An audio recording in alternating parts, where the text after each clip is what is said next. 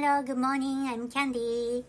今日は依存症についてお話ししたいと思います。え、やばいって思われる方いらっしゃるかもしれませんけれども、実はですね、このポッドキャストで、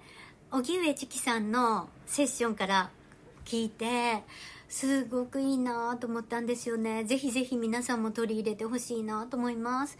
例えばですね、私自身もですね、なんかこう、お買い物しすぎの時とか、え、私お買い物依存症じゃないの？とか、なんか甘いもの好きな時とか、え、なんか甘いもの依存症じゃないの？とか、ちょっと恐怖感とか、ある時があるんですけれども、荻上チキさんのセッションでですね心理学者の人のお話だったんですけれどもその心理学者の人がですね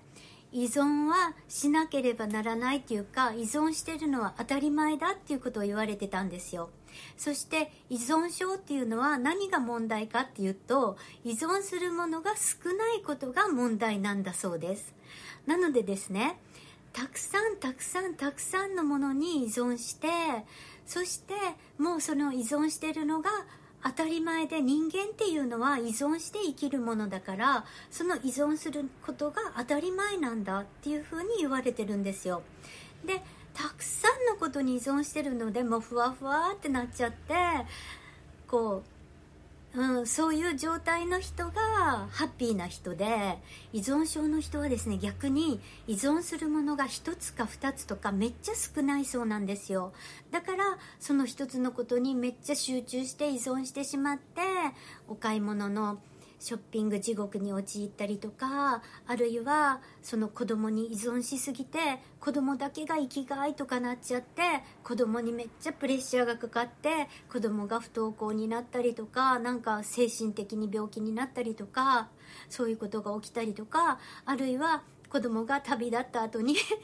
あの結婚した後とかですね。その時にお母さんの方がもう生きがいがなくなってどうしようって倒れそうになったりとかいうことがあるそうなんですよ。でしかもですね依存するものはなるべく小さいものちっぽけなものをたくさん集めた方がいいっていうことを言ってらっしゃいました。例えばお茶を飲むだけね。お茶を飲むだけね。お茶を飲むことが幸せだなとかコーヒー飲むのが幸せだなとかお庭の緑を見つめるのが幸せだなとかこう観葉植物育てるのが幸せ猫撫でるのが幸せこういうちっちゃいちっちゃいハッピーちっちゃい依存すること本読むのが幸せとか漫画読むのが好きとかアニメ読むのが好きとかもいっぱいいっぱい考えられますよね。でそういうちっちゃいちっちゃい依存ちっちゃいちっちゃいものをたくさん集めてくださいということを言われてました。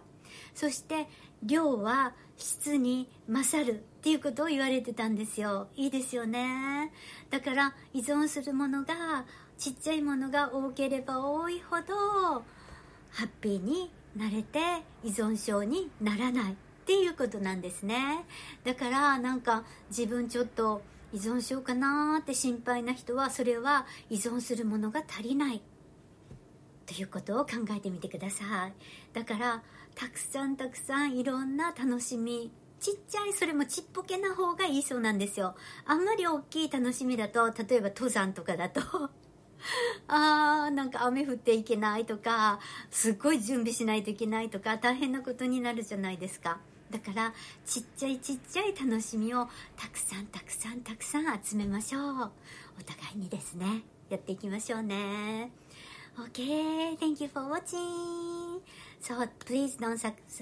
don't forget to subscribe my channel. Okay? See you. Have a wonderful day. Bye bye.